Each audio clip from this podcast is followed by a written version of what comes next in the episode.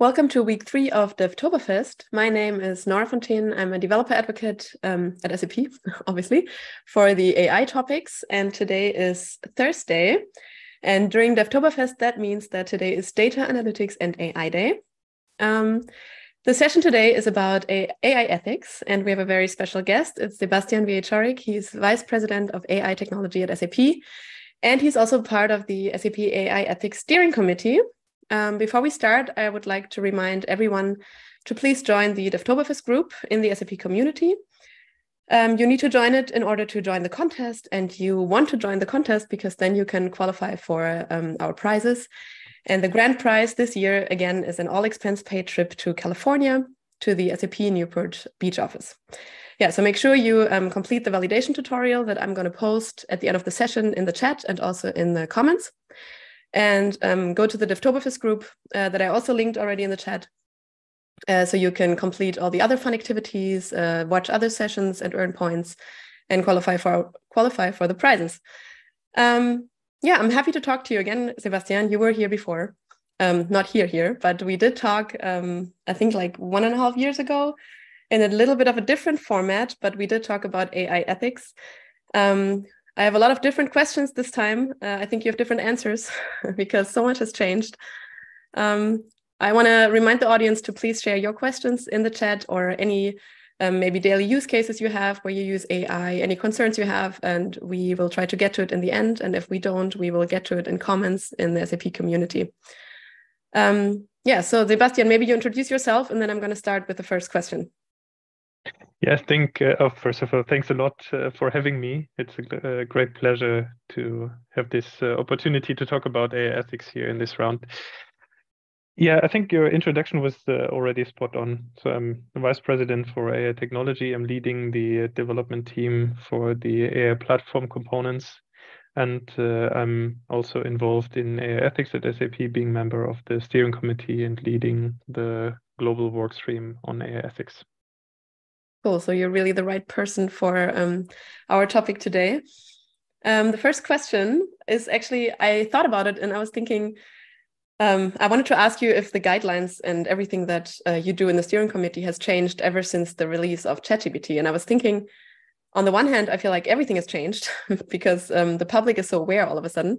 And on the other hand, I feel like um, nothing really has changed because it's still just a machine learning application that we're using, right? So what do you think? Did you have to change a lot, or um, were the guidelines still valid that we had in place for a long time now? Yeah, first of all, spot on with your with your assessment. Everything has changed and nothing has changed. I would say is also my uh, my interpretation of the situation. But let me go a bit more uh, into detail. So when you look at uh, how SAP is treating AI ethics, it's a lot driven by the use case. And not so much by the underlying technology. So there are some what we're basing our uh, our AI ethics approach on are general guardrails that are, I would say, technology independent and and unspecific to the actual yeah data science tooling or, or technology you're using so putting the human into center uh, taking care of explainability uh, yeah avoiding discrimination um, safeguarding human autonomy. These things are, I would say, universal. So in that regards, we don't have to change anything, and especially the uh, guiding principles we didn't touch. So there's uh, there's nothing that we changed. Also, when you look at the processes, uh, looking at how do we how do we make sure that uh, we're looking into the cases. Also, there I would say the the general approach, uh, identifying high risk use cases, taking special care of those um, has not changed, and the way we're defining high risk use cases also uh, technology independent. They're basically depending on are you using person related data? Are you making automated uh, decisions?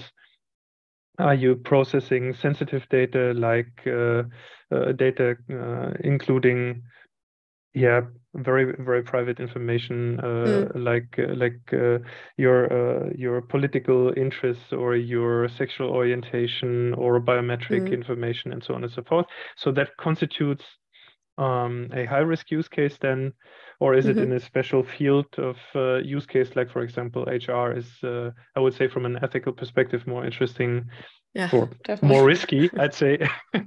more interesting from uh, from an, from my perspective, and more risky, of course. Uh, these are this is how we're uh, assessing the risk. Also, that has uh, not changed.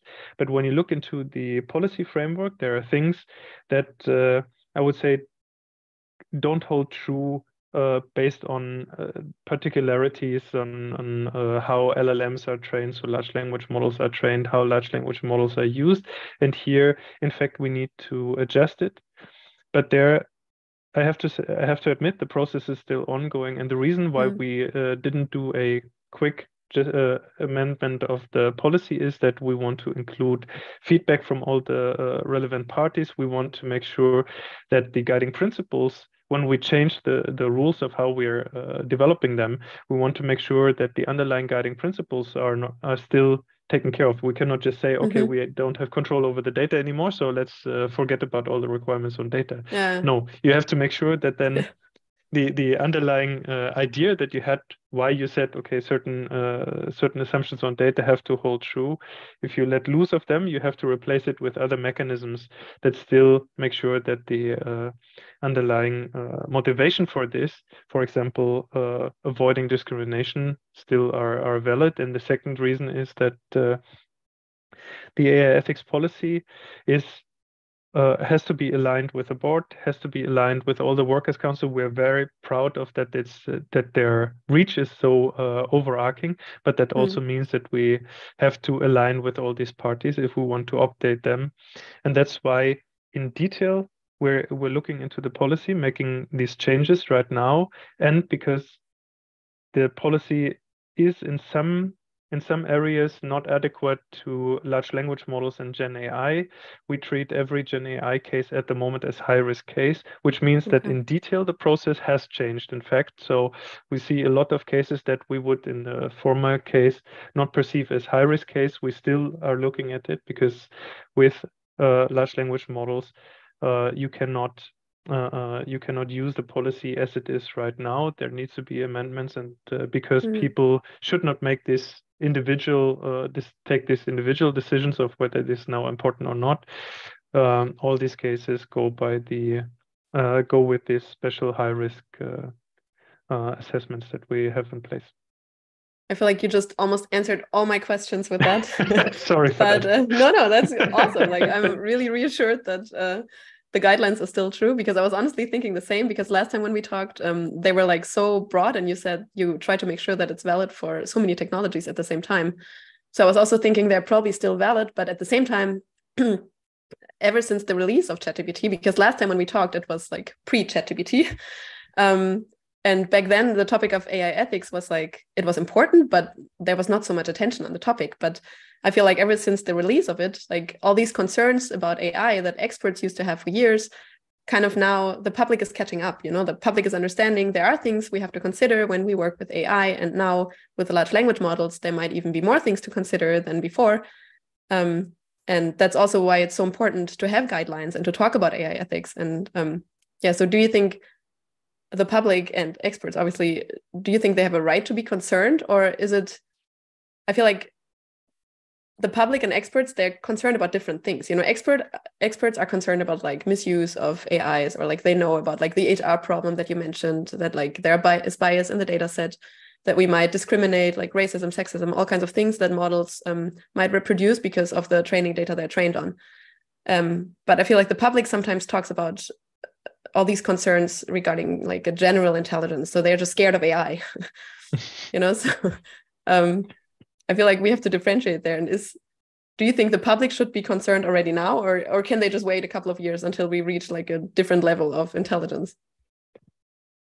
Oh, very broad question. I think the, the, I have some issue in, in saying who's an expert and who's not. So I wouldn't uh, I wouldn't uh, I think the differentiation is not uh, is not that simple. But I would say, in general, if you remember back for uh, when you when you used uh, ChatGPT for the first time, I think everybody had the same feelings like, "Wow, this is something great. This is something super cool." Mm-hmm. And of course, you also see like, "Wow, what is it? What is behind it? What can it? What can it do?" So where are the boundaries? And I would say people have different different opinions, but there's always a right to be scared, and there's always a right to uh, to be cautious of uh, what you can do. Of course, uh, when you have a technology like uh, large language models, they can use can be used for the good and for the bad. It's quite obvious, like any technology can. And I think there's every right to be concerned uh, about misuse of these technologies. Now, when when you look at uh, what uh, what uh, people can do, I think most people see the huge power in generating content, like generating text, generating videos, and there's also potential of uh, misuse. But I think it's very uh, it's very constrained, and people so they're if you if you look at Gen uh, Gen AI, if you look at uh, things like ChatGPT, ChatGPT is not publishing any text, right?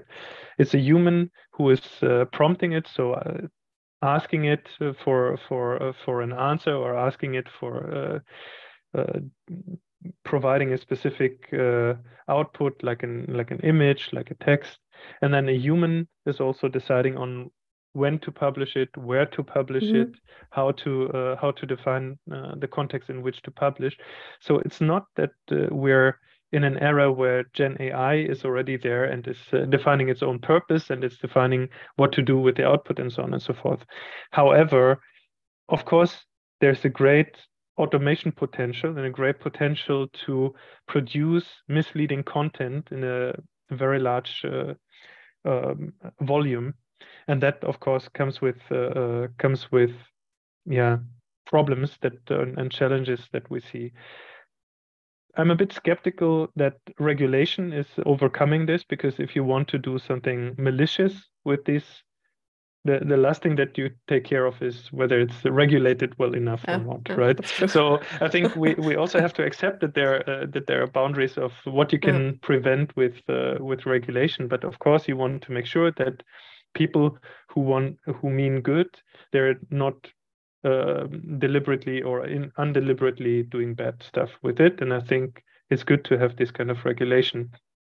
But yeah. it's also clear that people who want to do bad stuff deliberately, I'm I'm not sure if they uh, if you can stop them with yeah. a good uh, uh, regulation. Now, having said that, there's also a limitations to to large language models as we see them today that not many people so you have to you have to go beyond text generation to to see them. But for example large language models at the moment are uh, not good at maths. They're not good at even counting numbers. So it's uh, there are funny examples of how bad uh, these models can go.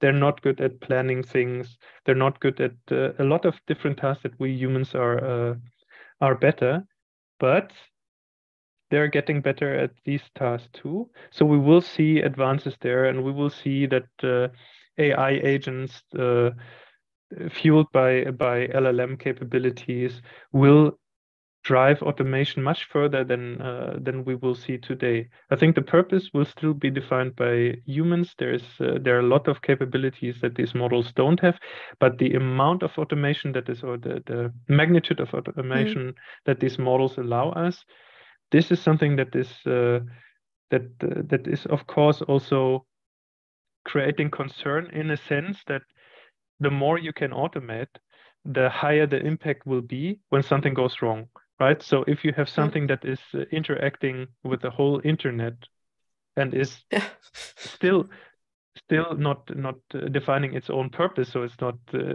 i i don't believe that an llm will say okay i'm i'm uh, getting rid of human mankind uh, humankind yeah, no. is uh, is not going is not going to happen with the llms that we have in front yeah. of us maybe there yeah. are some people uh, smarter than me that know how to do that but i think there's there's no such thing as as an LLM that uh, creates its its own purpose or defines its own purpose and its uh, own tasks but you can uh, define tasks wrongly and then uh, mm. give the give LLM access to tools that allow uh, that allow it to to be very fast and very uh, scalable in in yeah, doing the wrong thing and that's a concern for for uh, yeah.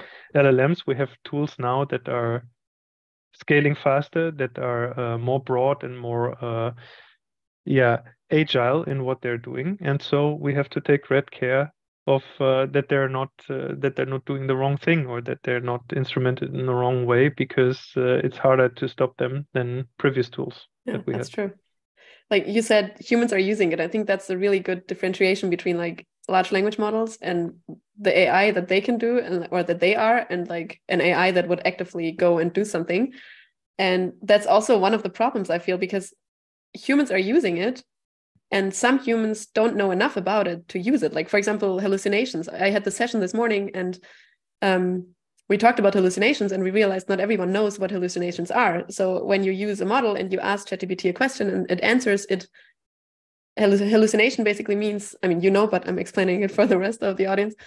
It means that a model gives you a response that sounds like it makes sense and it could be the correct response but it's factually incorrect and the problem is you might not know because you're not an expert and you just take it as the truth. And um, so the usability of these models, I feel like there needs to be a lot more education, you know, so that people don't just take everything ChatGPT says for granted and um, completely rely on it. And that's, I think, also one problem in the enterprise context. So how do we at SAP make sure our models are reliable and what we provide with um, generative AI is reliable and not hallucinating? Mm-hmm. Yeah, I think yeah, it's a it's a good question, and I I mean there are from a from I could answer that on a technical perspective. There there are tech, techniques like grounding, for example, uh, that help you to limit the the amount of hallucination. But before, but I would say let's let's I would I would uh, generalize this uh, even more, saying that every output that you get from a large language model is in fact a hallucination. There's nothing else. There is no separate mode, right?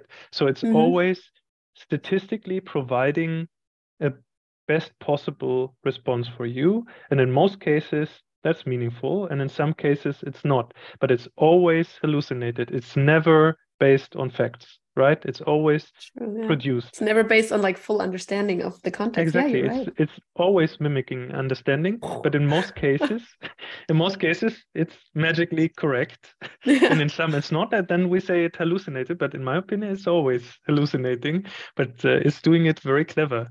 And I, I heard uh, I heard the saying is like uh, maybe a stereotyping now for and and uh, some people don't get it, but uh, let me explain. So I heard uh, somebody saying it's like uh, you meet some some German from Rhineland area, so it's you get always get a nice answer and very eloquent, but you never know. you know, it's a friendly chatting chatting guy. Okay you know it's like you can i don't know you can uh, dwell on on a stereotype of americans also being friendly and, and talkative or whatever take take the stereotype uh, type yeah. you like, or you you go to a pub and, and ask someone, and most answers, I mean, all of these answers they sound plausible, and mostly they are right. So if you go to, if you if you ask a random person on the street who's the chancellor of Germany, most people in Germany will tell you right answer. Some won't, but you can never. I mean, if you don't have any knowledge, you never know. You know, mm. sometimes it's wrong, mostly it's right but everybody will have an opinion. So yeah, or maybe about the chancellor not, but about uh, talk about uh, is uh, what's the best tactics for uh, for the national football team, right, or soccer team? Yeah, it's like sure. everybody has an opinion. Everybody knows, you know, and uh, I don't know. maybe maybe people are right, maybe are wrong. Who knows? right that, yeah, that's, that's a that's a way and these llms they're also they give you an answer and uh, yeah in many cases you can do something with this answer. They're eloquent they're they have good grammar they have good uh, notion. They're they're if you give them examples they can follow these examples. If you give them a right formats they can answer in the in the right format. Yep so it's a it's a very powerful tool but uh, it's there's always the chance that it's going off.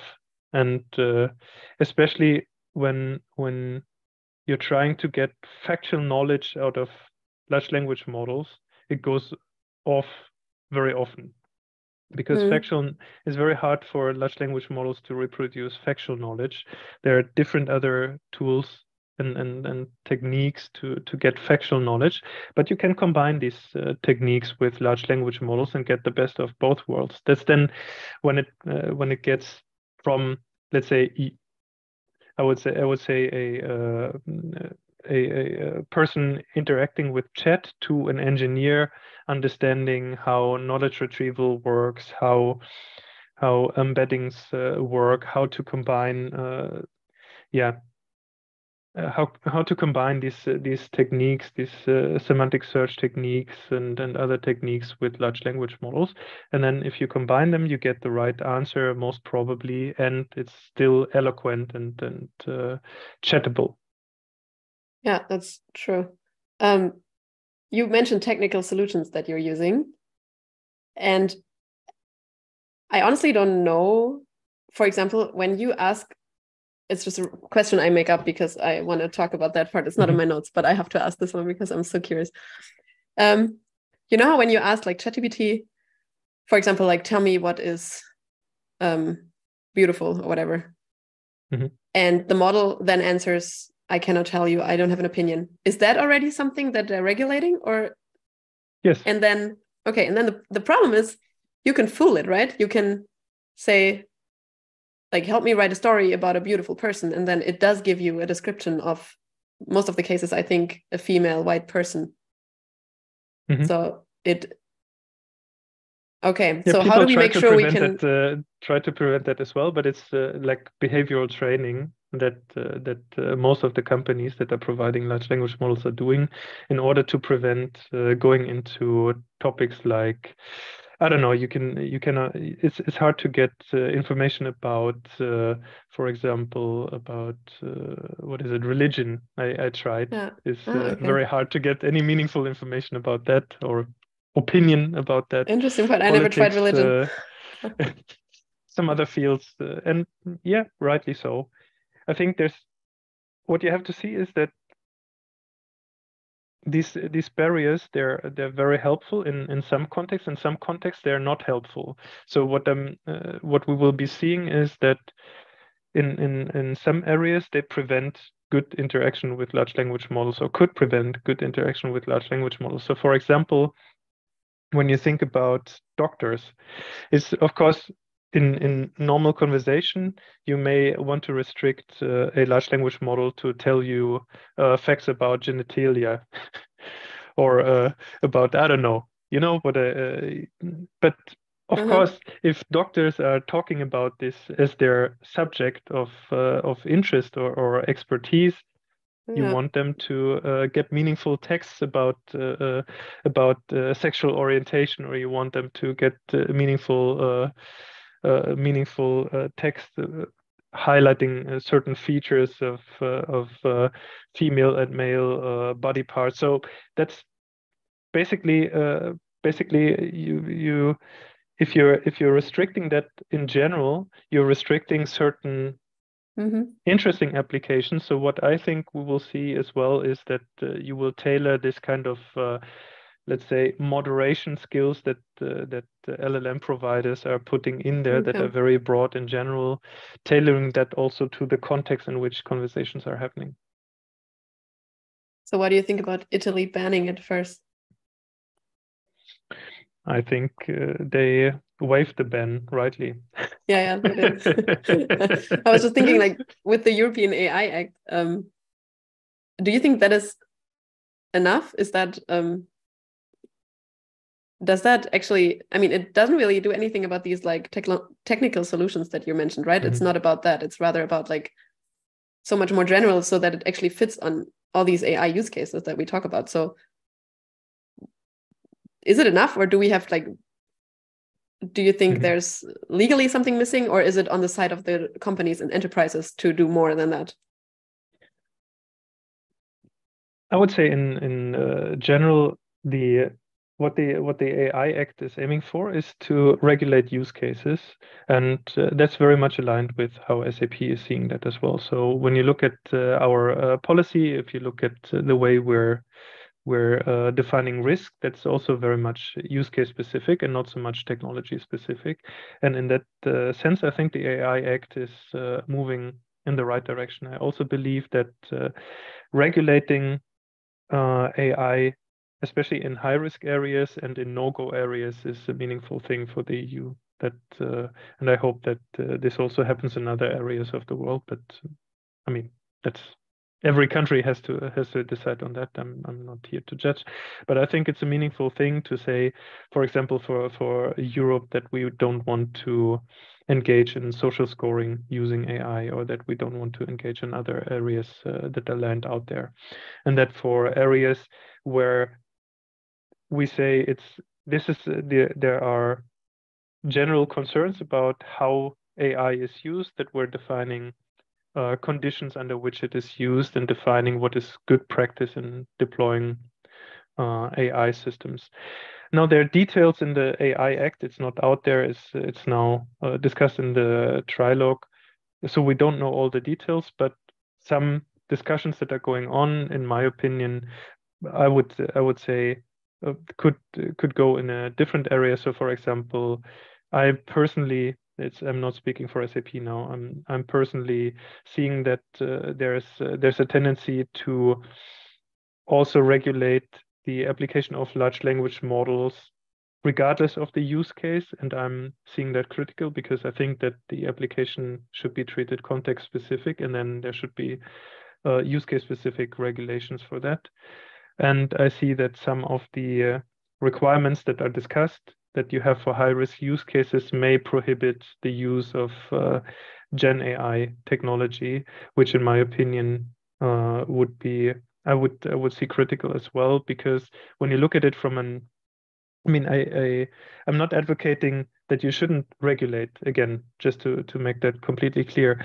But if if you put some some uh, requirements that prohibit certain technologies, the effect of it is that um, you lose the the opportunity to use these uh, these uh, technologies in fields where it's uh, uncritical as well. And what it means is when when you look at Gen AI now specifically, is you you find a lot of paper in papers indicating that on average you get uh, efficiency gains by using Gen AI in, in knowledge work by 30% plus.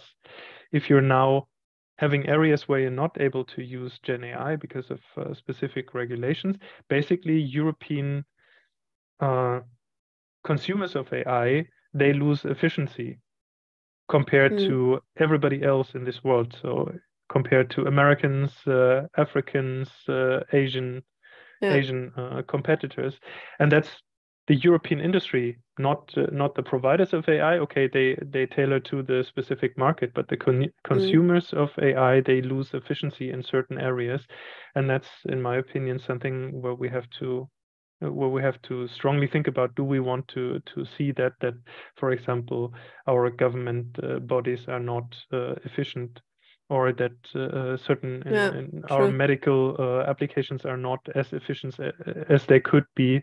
Yeah. So, but I understand that it's. Uh, I mean, I'm I'm I'm not saying now. You see, I'm I'm trying to bail out a bit. That's fine. I'm not I'm not trying to say that we shouldn't regulate. I'm just uh, saying yeah. that we no, should be really very careful about uh, about the the consequences it has if we forbid certain technologies in certain application areas yeah and if you get too general with the regulation obviously it's yeah i completely mm-hmm. get it okay um it sounds like that you have like some good use cases in mind though that you're kind of worried about that could be affected by regulations do you want to share some yeah i think that as i said the the the uh, the uh, EU AI Act is not out there, so it's uh, it's uh, hypothetical. But uh, I would say when for for us at SAP, of course, we have a lot of uh, HR use cases, right? And there are a lot of use cases, I would say, where from an ethical perspective, they're uh, they're not very critical. For example, generating a job posting. So there's there's uh, of course you want to make sure that uh, that is uh, discrimination free and and uh, that um, the the language is appropriate, that uh, the uh, it's reflecting the values of the company, and so on and so forth. So I'm not saying that there are no uh, ethic uh, ethics related requirements that we have, but in general, a job posting is not hurting anybody, is not uh, depriving anybody from uh, from their human rights or or their yeah, including autonomy, including I don't know other uh, other human rights autonomy i would say is the is the biggest in in, in hr systems that uh, that you should be concerned about next to discrimination. And i would say in in this respect if we would have too strict regulations on these kind of use cases where human rights are are actually not specifically under risk, then again we would uh, we would see that uh, introducing these processes in Europe would create much more burden than in other areas, and that means that uh, European companies that are that are interested in these kind of processes would have extra burden compared to their competitors using these uh, same systems with their same behavior in other countries and that would be a concern to me for example but whether that's yeah. coming or not is based on what's the outcome of the AI Act and the the uh, discussions that uh, are ongoing. So it's just hypothetical. Yeah. So we have to stay curious what, what's going to happen. Um, you mentioned efficiency is going up by using uh, ChatGPT and other large language models, and um, I completely have to agree because I, for this interview, actually also used it a lot. Um, first of all, for the description, I also mentioned that when I wrote it, and um, i mean i changed it a little bit of course but it gives you like a cool start you know? You say like describe this and that and it gives you like a short paragraph. And then my husband gave me a really cool tip because like he loves ChatGPT. He's like all over it. And he said why don't you put in your biography biography and the biography of the other speaker and then you put in your questions and it can basically just give you an entire interview and kind of like predict what you're going to say and um, it's completely different now that I'm talking to you, but it was actually interesting for me to like just read through it and kind of see what what could like the answers be. I could change the questions a bit, you know, based on your actual like fake answers. I mean, yeah, not mm-hmm. on the actual answers, the fake answers. So it was really interesting and definitely helped me a lot with interview. Um, so what are other chances that you see except for like efficiency? What are other chances we um, at SAP maybe also or also as private people? What mainly SAP though? Um, what are good use cases that um, you're excited about that are coming soon? I don't know. What are the chances for us as an enterprise? Uh, I think there there there's so many use cases. I, I, can talk about a bit what interests me the most, but I think uh, we we haven't captured we ca- haven't captured half of uh, what is possible yeah. with LLMs right now. Is uh, yeah. every day there's uh, something emergent, but I think all the classical things like translation is much easier.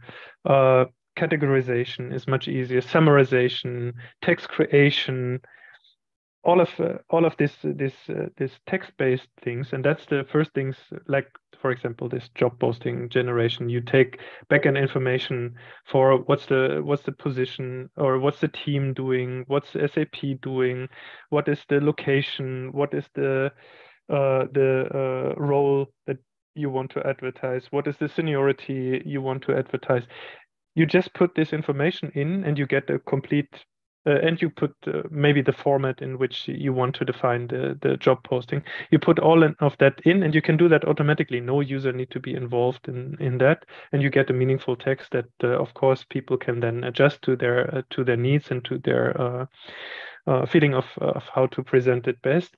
But i think it's a a huge start. And I mean, I'm coming from software engineering background, and one thing that I learned is that in in if you have a digital system, deletion is much faster than creation.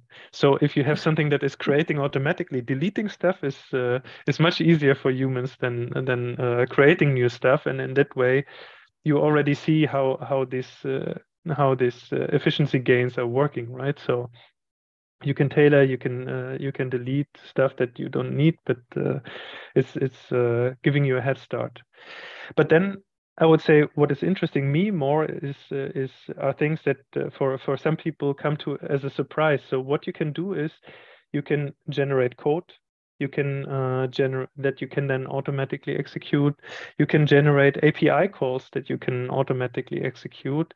You can generate plans of how to exit, how to interact with an with a software system uh, in order to fulfill a certain goal. And when you think about it, what uh, what people are referring to as agents is possible. So basically, a human defines the the purpose or defines an activity. You say, for example, I want to know what is uh, uh what is the the uh, current status of a certain task or uh, is an invoice paid by a uh, by a, a, client of mine mm. and then you use a large language model to say what would I have to do in order to get this information from the system? Here are all mm. the APIs that uh, that I could uh, invoke. This is the way I'm invoking it. Give me a potential plan of how to invoke the APIs but one by one in order to figure out is this specific thing paid. And then uh, probably the llm gives you back first you need to find the id for the invoice and then you find uh, uh, you check the status of the invoice with this call and then you summarize uh, in in that uh, way. And then what you can do is next you tell the llm please execute the first call check the result then execute the next call, check the result, give me the final response. And all of that you can do automatically, right? And what yeah. what it means is the LLM can understand how to interact with a software system, and the LLM is able to plan in a, in certain boundary conditions. It's not uh, it's not hundred uh, percent uh, proof, but it's uh, quite okay, I would say, in, in certain application areas to do planning. And then what it means is that you use the the language generation capabilities of a large language model to generate a plan and to generate an execution. So it's not a text that a human sees. The human will, in the end, only see the output. But this text generation capability is good enough for us to automate interaction with a system so the user doesn't have to go to the UI and click through the UI to figure mm-hmm. it out, but to just give it to the LLM, and then the U- LLM you could say is having a monologue about how to yeah. how to deal with it and what to do and what to do next, and gives back the results magically to you. And this kind of applications, not many uh, not many people at the moment are seeing that is possible, but that's actually what excites me most. That's yeah. I think. Uh, that's not unrealistic that we will see this kind of applications and then the way humans are interacting with systems will change. It will change from I'm defining what the what the task is, and after mm-hmm. I defined what the task is, I have to go to the UI and I have to click through the, the so I have to come up with a plan and I have to execute. But now with this if these agent-based systems are a reality, what I have to do is I have to define the task and I have to verify the response but yeah. I don't have to figure out how to do it, and I don't have to actually execute on on my mental plan. So I have to know much less about systems, and I have to uh, do much less uh, work in order to figure out the right result. Yeah, not only about systems, also about like processes in general, right? Like, for example, I'm just thinking of like governments in Germany, bureaucracy. It's a disaster. Like we have to for example now get a new kindergarten like coupon i don't know how you call it but mm-hmm. you need this like kind of piece of paper to put your kid in kindergarten. And the process of going through that is just insane you know? So if we could have like an agent there helping us to just get this piece of paper a little bit easier than like fighting through this bureaucracy jungle in germany i would be very grateful so. Yeah that would true. be yeah yeah so i'm looking True, and it's also when you think about it what it means for for uh, for us as a society if you have for example a chatbot that helps you to fill out a form that the that a government agency is providing you what it means that people who don't speak the language now have yeah. access to this definitely what it means that people who don't understand what is uh, meant by uh, social security id that they can mm-hmm. chat with something to get this information and maybe get an example and, and all this i think this the the inclusion potential of it yeah. and the, the the potential to to to provide access for people who didn't have access before to to to uh, services and to to uh, to yeah. products i think this is uh, this has a huge potential in my opinion of course we have to make sure that uh, that uh, the systems are working reliably and that they're working according to some ethical standards. But I think, especially in, in Germany, but in other countries, I feel it's it's it's also happening. A lot of people are because they are looking into AI ethics, they they tend to overlook the great potential it has and the great in let's say yeah innovation power and and also mm. power to to transform society for the better and transform yeah. companies for the better transform the way we're interacting with each other for the better like having allowing people to communicate freely without intermediary without uh, uh, human translation service, what it means for us to to uh, interact with each other, what it means for us to, yeah, interact with uh, the systems around us uh, yeah. in a in a better way. I think that's uh, that's a great potential that I see with Gen AI. That's true. Um, and I want to talk about it for hours and hours on end now, but I want to get to one of the next questions, which we have to talk about before the time's up, because um, I really want to hear what you have to say. And it's about uh, artificial general intelligence. And um, so, not about LLMs. So, no one should be scared now when I ask this question. um, it's about like what could possibly be in the future about general intelligence when you have a model that can actually act and actually have has an awareness of some sort and is actually intelligent. Um, so I read this book, Scary Smart, from Mo Gawdat, and he starts the book with a scenario from 2055, I think, sometime then, anyway, in the future. And he says, We'll meet at a campfire.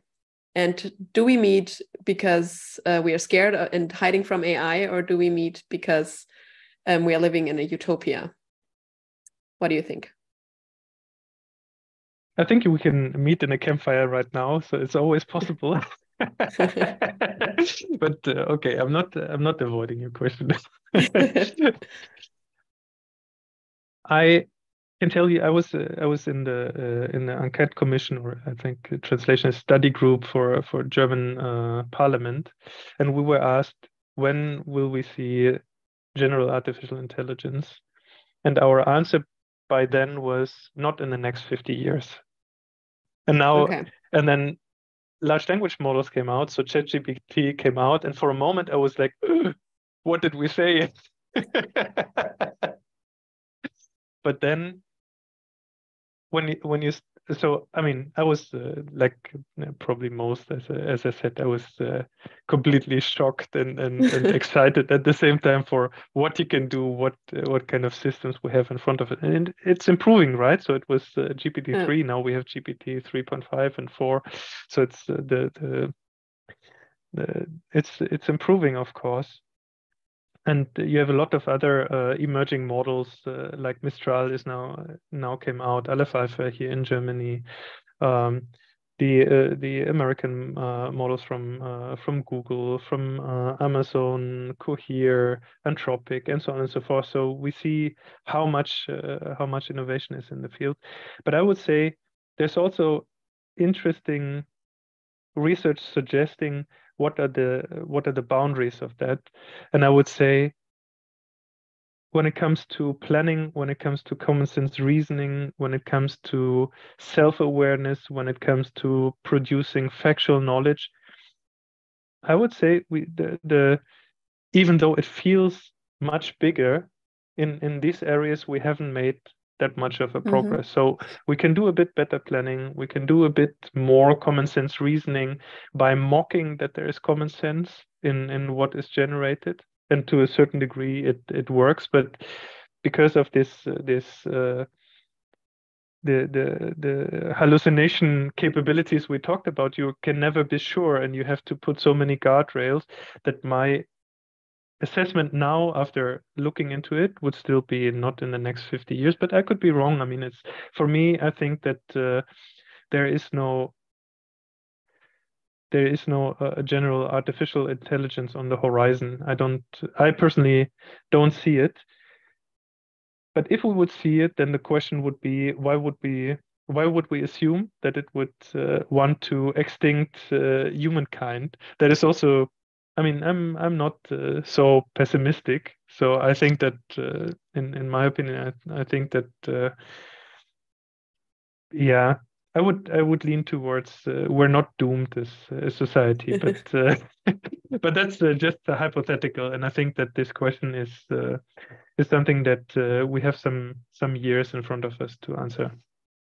Yeah, I think he also in the book he says like um, there are many many ways to avoid it, or like Uh, but definitely what he says is like one important thing is to be a kind human being online because he says like if we are like these cruel people like on instagram you know everyone's just slapping each other with horrible comments. And if an agi would go there and learn like about the human race and would read all these comments it would be like so we should be more like i don't know on linkedin everyone is nice on linkedin. Everyone is like wow good talk. Wow nice post you know like i think an AGI should learn from LinkedIn rather than no. I mean, obviously, yeah, maybe I don't know.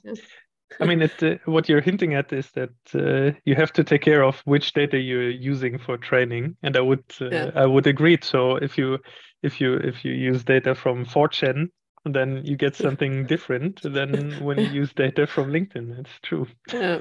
So maybe you should end on that note. Just everyone be kind humans online. No hate comments.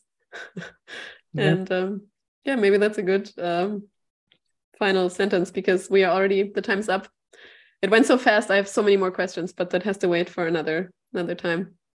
Yeah, maybe, maybe we have you again year. next year. Yeah. so thank you so much for being here. Um, there are not really any questions. I think we just overwhelmed everyone. Um, but if you have any questions in the audience, make sure you can still comment everything under the um, event in the SAP community. Make sure you do the validation tutorial to earn points and sign up for the contest. Uh, the join button is very well hidden in the Devtoberfest group in the SAP community, but you should find it and press on it um, yeah, and then we see each other hopefully tomorrow in some sessions or next week for the last AI Thursday. So thanks for being here, Sebastian. It was really great talking to you. Thanks, thanks for everyone for, for listening. And um, yeah, see you next week, hopefully. And good luck with the contest. Bye. Now I just have to find my mouse. Where is it to end the stream? I lost. There it is.